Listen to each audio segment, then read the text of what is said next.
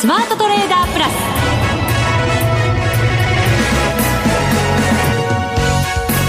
全国のリスナーの皆さんこんにちは。内田まさです。この時間はザ・スマートトレーダープラスをお送りしていきます。この方をご紹介しましょう。国際テクニカルアナリスト福永博之さんです。こんにちは。よろしくお願いします。よろしくお願いします、はい、日経平均トピックスともに5日続伸。はいね、もう本当に今週ま、まあ今日までですけど負けなし。負けなし。はい。まあ、マイナスには一度もなって、まあ、今日、寄り付き値安かったんですけどね。はい。まあ、それも、あの、跳ねのけて、で、特にあの、トピックスが、まあ、ずっとマイナス圏で推移していたんですけど、まあ、引けにかけて買われてですね、えー、商いもそのおかげで、2兆円届かないんじゃないか、あるいは2兆円前半かなと思ってたところが、昨日とほぼ同じ水準。そうですね。2兆4000億台、はい、はい、ですよね、まあ、ですので本当にあの、まあ、現物にも、まあ、そこそこ買い物が入っていてで指数もじわじわ押し上げられていると。でこれねやっぱりあの前の番組でもいろいろ話題になってましたが、はい、ある方の。バフェットさんですね。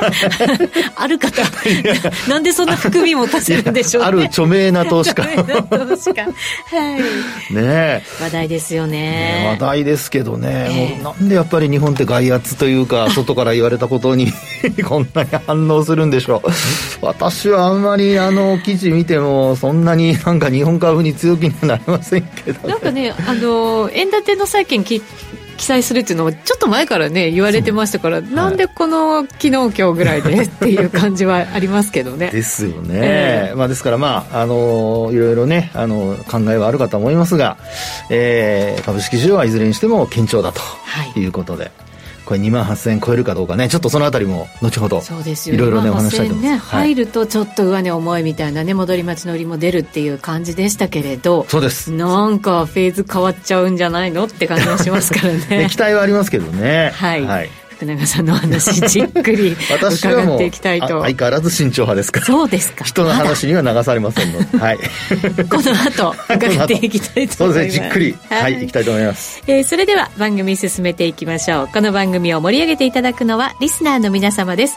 プラスになるトレーダーになるために必要なテクニック心構えなどを今日も身につけましょう。どうぞ最後まで番組にお付き合いくださいこの番組はマネックス証券の提供でお送りします。スマートトレーダー計画、よーい、ドンさあ、それでは引き続き福永さんに株式相場の分析をしていただきましょう。日経平均大引けは28,156円97銭で74円27銭高0.3%程度の上昇です。はい。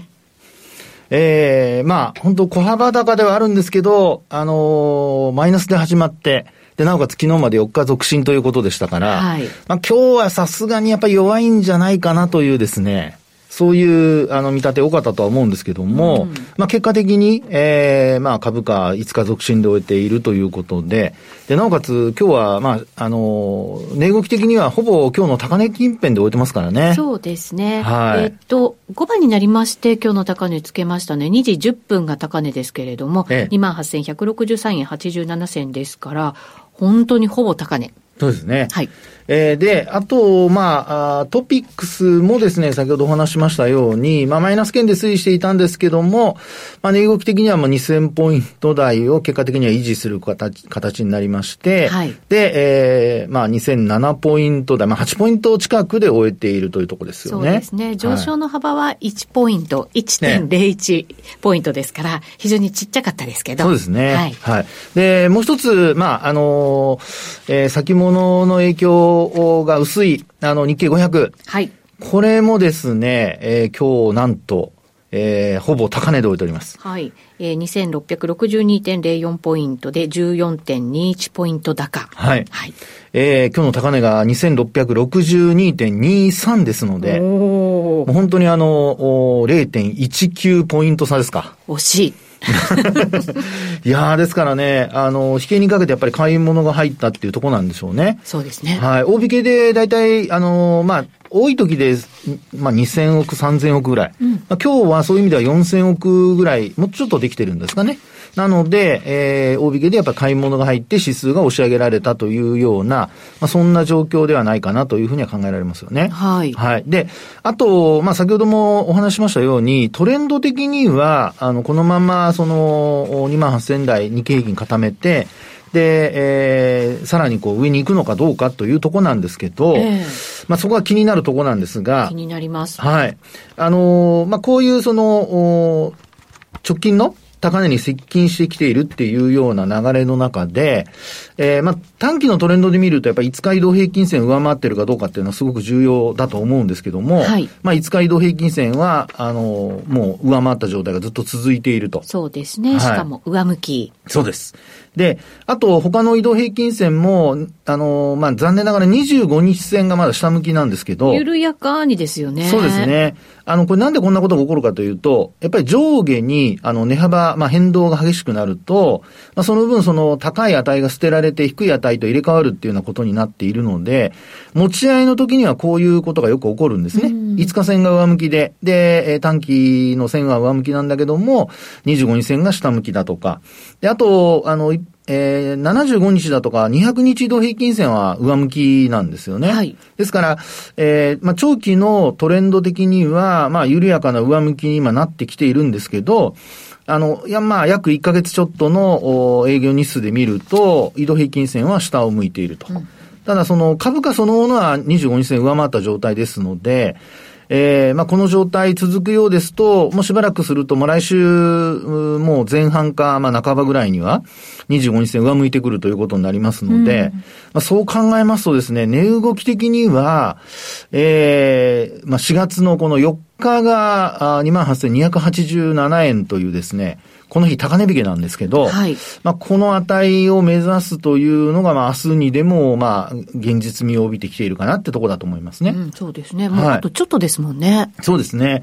で、あとですね、あの、ポイントとしましては、じゃあ、あの、5日線で見ると上向きなんですけど、まあ、あの、流れとしてはですよ、25日線下向きってことは、例えばボリンジャーバンドなんかの25日線を中心に作られてるチャート見ると、これね、25日線下向きなので、あの、まあ、あバンドが収縮している形なんですよ。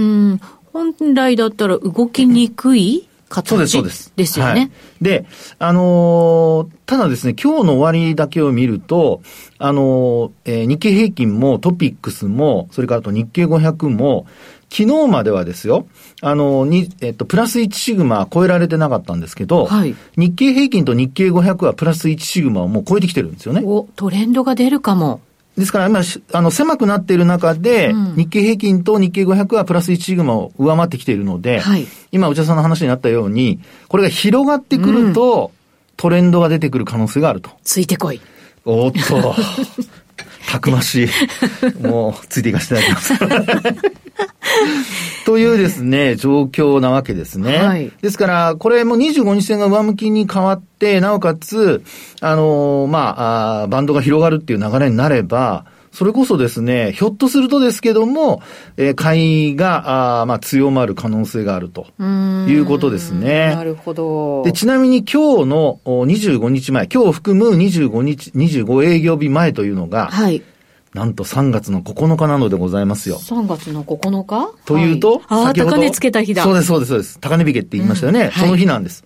で、そこから、まあ、あ明日がその、1日ずれた日になりますから、はい、えー、と、まあ、この3月9日の値が捨てられることになりますので、えー、明日はいくら上がっても、この高値を抜かない限りは、25日線は下向きのままです。はい。はい。で、一方で、えー、来週前半、えー、まあ今の水準を維持していると、来週水曜日にはですね、切り替わります。そうですね。今の値の方が高いですからね。そうですね。まあ火曜日、水曜日ぐらいにはもう切り替わるということになりますので。高値つけた後にちょっと急変しましたからね、相場がね。そうなんですね。あの、もう株価水準切り下がってますので、はい、この時は窓3回上げたんですかね。うん。えー、はい。というところですから、はい、えー、まあ、今回ですね、そういった、あの、下落の、えー、局面を、まあ、このまま、あの、株価水準維持できれば、えー、まあ、その、下落局面が捨てられて、で、高い局面、今の局面にあの入れ替わると。はい。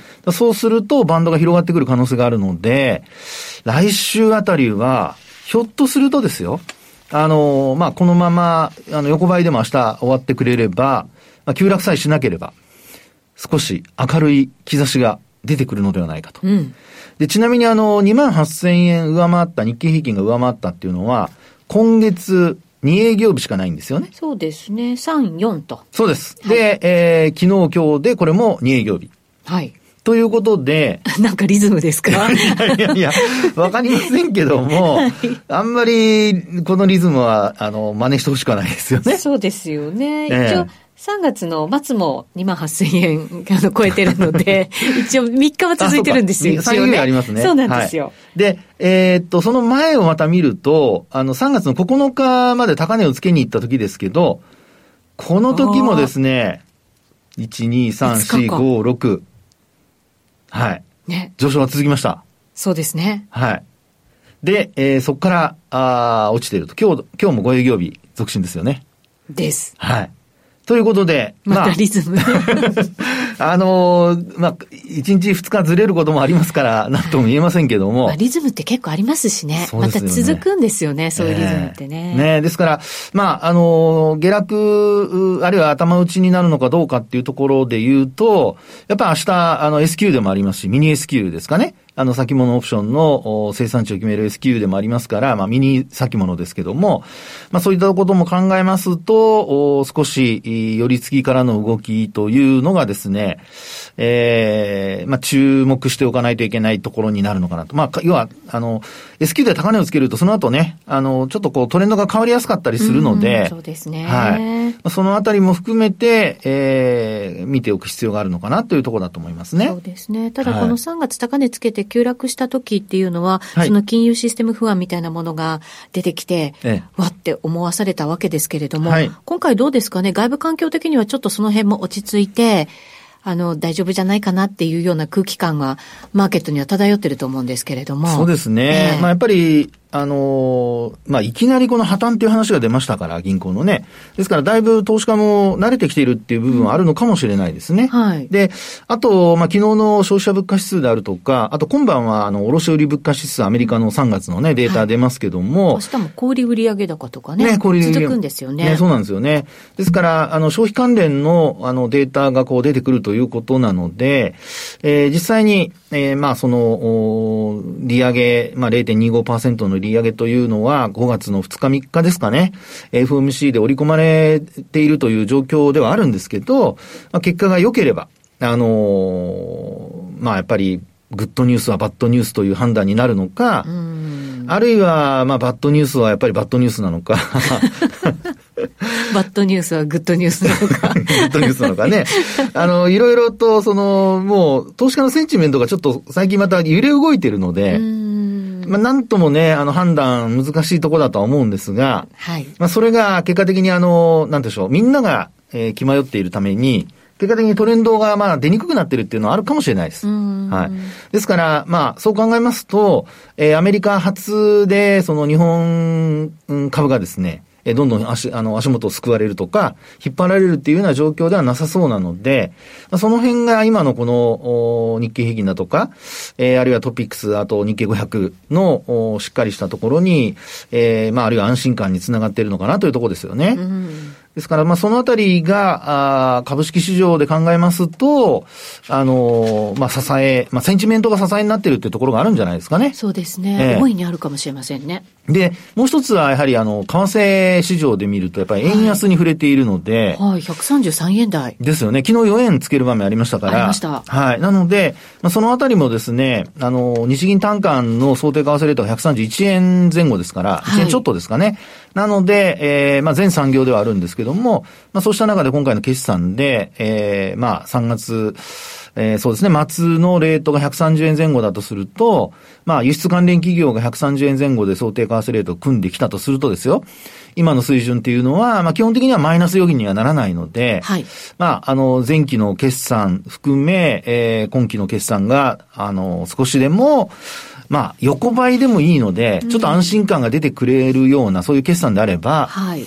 えー、株価としてはですね、今のこの流れが、まあ、どこまでいくかちょっと、その辺はちょっと不透明ではありますけども、えー、続く可能性があるのではないかと。ただ、あの、EPS 見ると、実は日経平均の EPS って、あの、これはまあ、過重平均ベースですけど、低下してるんですよね。うんうんうん、で、ちょっと前の決算発表始まる前の、今、小売だとか内需関連の決算始まってますけども、はい、その前っていうのは、だいたい2100円超えてたんですよ。で、今ですね、2080円とか90円とかですね。ちょっと下回ってる。そうなんですよね。はい、ですから、これって、実はあの、私ずっとデータ取っているので、過去を遡って見てみると、なんと昨年の今頃と同じです。EPS は。あ、そうですか。はい、ただ、当時の PER は12倍台。はい。半ば。うん、で、今13倍台半ばじゃないですか。はい。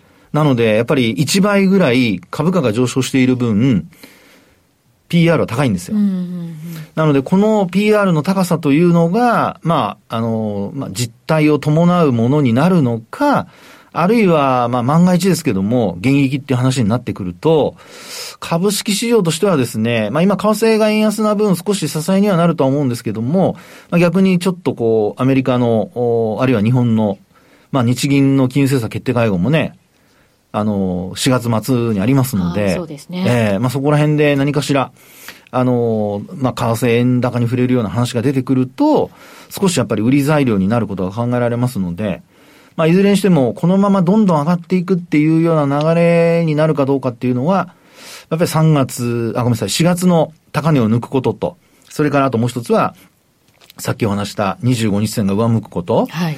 まあ、こういう条件が揃うかどうかっていうところにかかってるのかなというふうに思いますけどね。うん。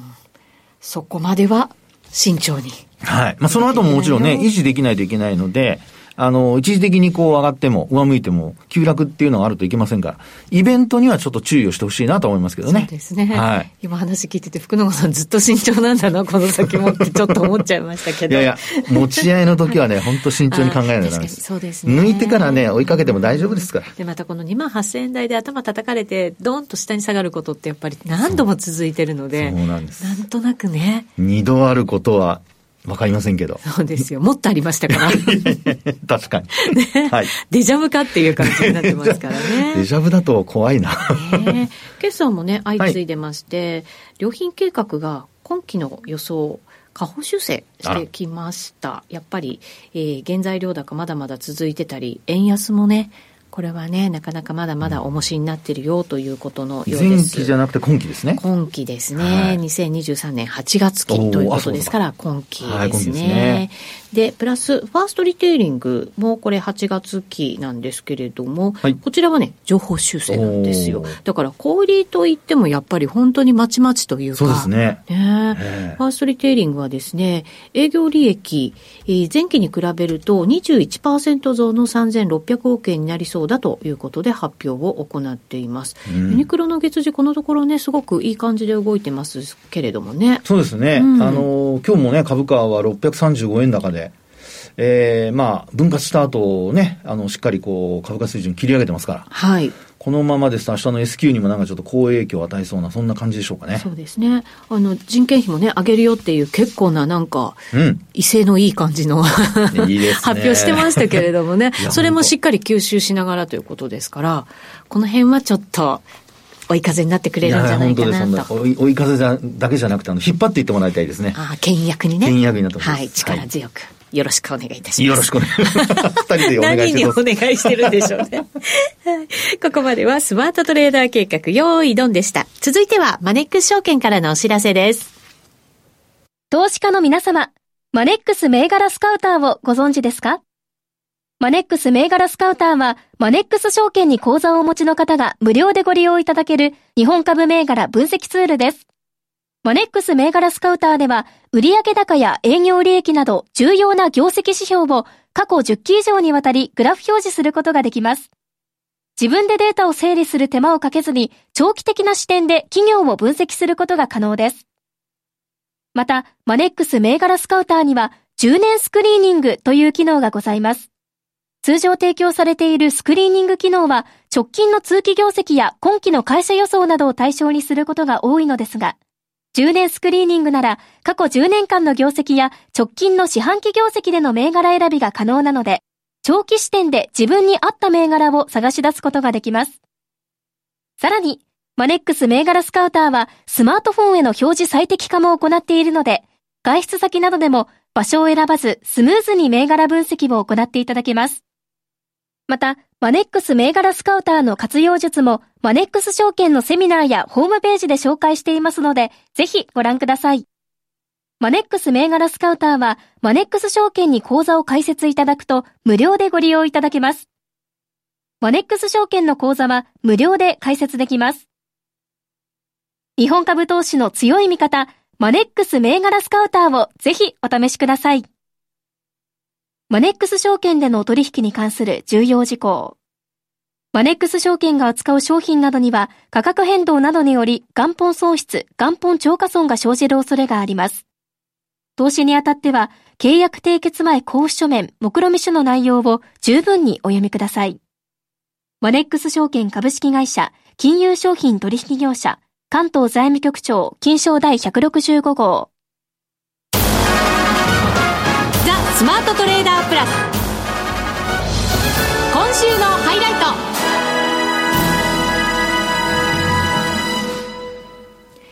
ト。現在ドル円ですが133円飛び6銭飛び7銭あたりでの取引となっています。ここからは為替市場について福永さんに分析していただきます。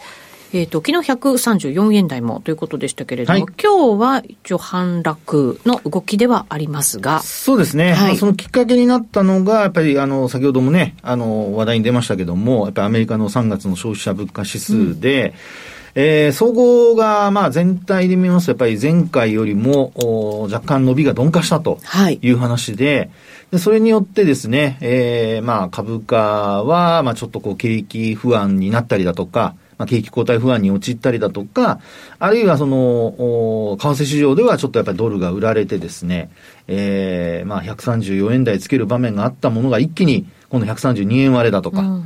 というような、まあ、動きに変わって、結構、その、経済指標の結果を受けて、まあ、1円から2円ぐらい、まあ、上下で考えると1円ずつぐらいですかね、動いているというような、そんな状況ですよね。はい。はい。で、えー、まあ、あの、トレンドで見ると、あの、これまあ、あの、先ほどは株の場合ですと、ボリンジャーバンドを25日使ってたんですけど、為替で見ると20日のボリンジャーバンド使ってるんですが、これもね、またね、やっぱ下向きなんですよ。下向きですね。ええーで、あの短期的なトレンドでは、やはりあの20日移動平均線が下向きで、たまあ、短期というか中期ですかね。うん、で、あと、あの、価格そのものは20日移動平均線上回ってるんですよね。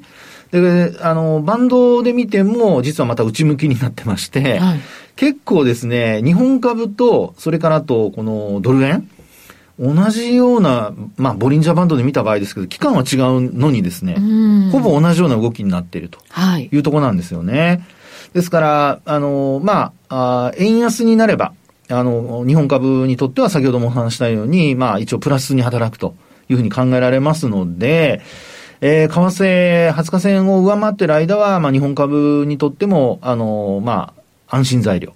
で、なおかつ、えー、ドル円で関し関係、えー、関して見てみると、先ほどお話したように、20日前の値が捨てられてくることになるので、はい、えー、そろそろ、お20日移動平均線も下向きから上向きに変わってくる可能性が出てくると。うん、で、えー、まあ本当に流れとしてはそういう流れが、あの、明日以降まだ続いてくれれば、まあ今晩からそうなんですけども、続いてくれるとですね、えー、まあ、そうですね、ドル円トレードしてる人にとっては、やっぱりロングポジションで攻めていくっていうことになるでしょうし、で、株に関してもやっぱり、あの、買いで攻めるっていうですね、そういう流れが、まあ、両方こう揃うと、みんな投資家安心しますので。そうですね。ええー、ですからそういう流れができるかどうかという、もう本当に、ええー、今、あまあ、分岐点にさかす、ええー、まあ、差し掛かっているというところじゃないかなというふうに思いますけどもね。うんはい。で、あのー、一方でこれ、もし20日線ドル円が下回るようなことになりますと、先ほどもお話したように、今晩、卸売物価指数の発表ありますよね。あります。ええ。で、ドルが買われる材料って考えると、やっぱり卸売物価指数が強くないとってことですよね。はい。で、あのー、逆に弱かった場合、その場合には、あの、円高に触れるっていうことになりかねない。はい。ね。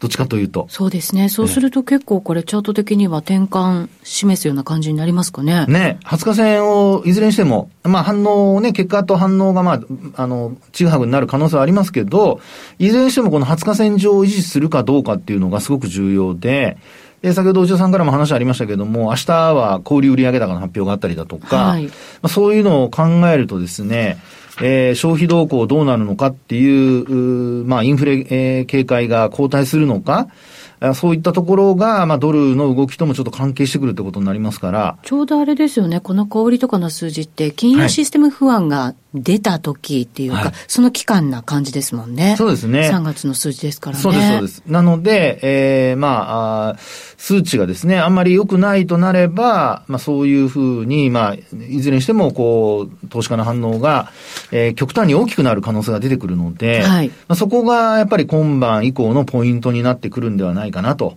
いうところですよね。で、ちなみにですよ、昨日の、あの、まあ、えっと、消費者物価指数を受けた安値、これが132円の71銭なんですよね、私が見てるところですと。はい、で、やっぱりこの水準を今晩アメリカ市場で下回って、戻せなくなってくるっていう流れになると、やっぱ20日線を下回ってくるっていう可能性が高まるんじゃないかなと。ですから、あの、今晩の、まあ、経済指標、アメリカの経済指標の結果を受けて、まあ、強くても弱くても、今お話しした消費者物価指数の結果を受けて、えー、一旦安値をつけた132円の71銭というのは私の見たとこなんですけど、見てるとこなんですけど、はい、この水準を維持するようであれば、まあ、ドル円、まだこう、しっかりと。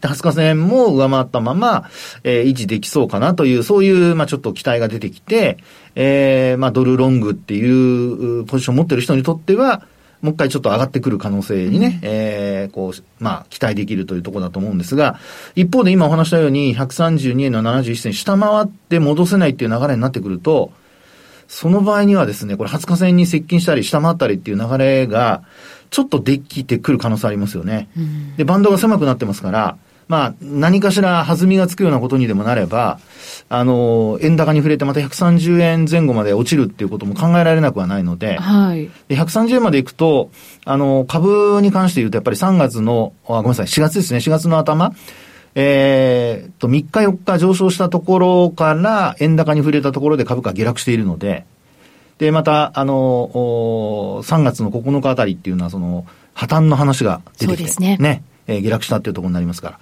ちょっとですね、そのあたりも、あのー、まあ、意識しつつ、えー、ドル円今晩の動き、ちょっと注目をしていただいて、えー、判断材料に役立てていただければなと思います。そうですね。なんとなく週足とか、はい。月足とか見ると上値重いかなって感じもしなくはないんですけどね。まあ、そうですよね。ねもう本当にあの、流れとしては、あの、やっぱりみんなどっちに行くのかっていう、その方向感を探る展開ですので、はい。振り回されないように。本当そうですね。はい、で、アメリカもね、利上げ、やっぱりここまでしてきましたけれど、はい。まあ、もうそろそろっていうのはね、間違いなさそうですしね。うん、ねもう議事要旨でもそういったあの話が出てたっていうことがね、はい、伝わってますからね。そうですね。だから、はい、ドル上値追いになるのかな、ならないのかって考えるとね。うーん。うーんですね。何ですか？気をつけてください。はい。わかりました、はい、気をつけながらトレードしたいと思います。はい、さて、あっという間にお別れのお時間です。ここまでのお相手は、福永博之と内田まさでお送りしました。それでは皆さん、また来週まこの番組はマネックス証券の提供でお送りしました。